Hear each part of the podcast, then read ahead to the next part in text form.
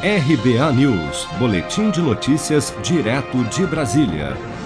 O ministro da Economia, Paulo Guedes, disse nesta quinta-feira, ao participar de audiência pública da Comissão de Relações Exteriores do Senado, que faltará dinheiro para o pagamento dos salários dos servidores do Executivo, do Legislativo e até do Judiciário, caso o governo não possa parcelar os precatórios devidos em 2022.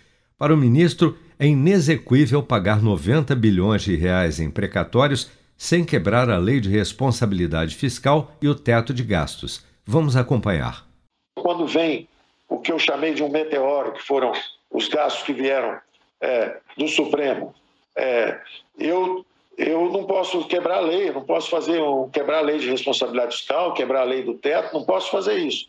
Então eu tenho que é, oferecer alternativas.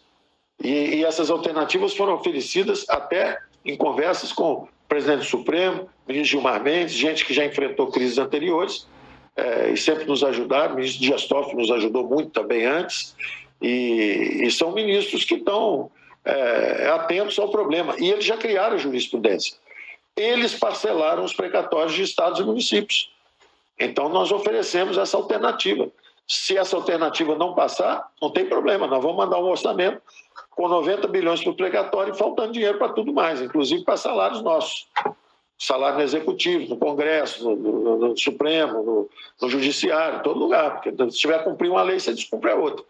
O governo enviou ao Congresso há 10 dias uma PEC, proposta de emenda à Constituição, que prevê o parcelamento e a mudança do índice de correção das dívidas judiciais da União por meio de precatórios, com base no que já é permitido para estados e municípios.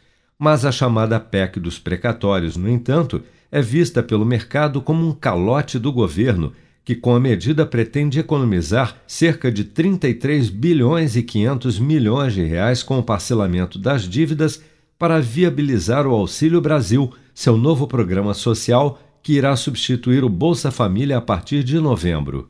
Seja para conquistar sonhos ou estar seguro em caso de imprevistos, conte com a poupança do Sicredi. A gente trabalha para cuidar de você, da sua família e proteger as suas conquistas. Se puder, comece a poupar hoje mesmo. Procure a agência Sicredi mais próxima e abra sua poupança. Sicredi, gente que coopera cresce. Com produção de Bárbara Couto, de Brasília, Flávio Carpes.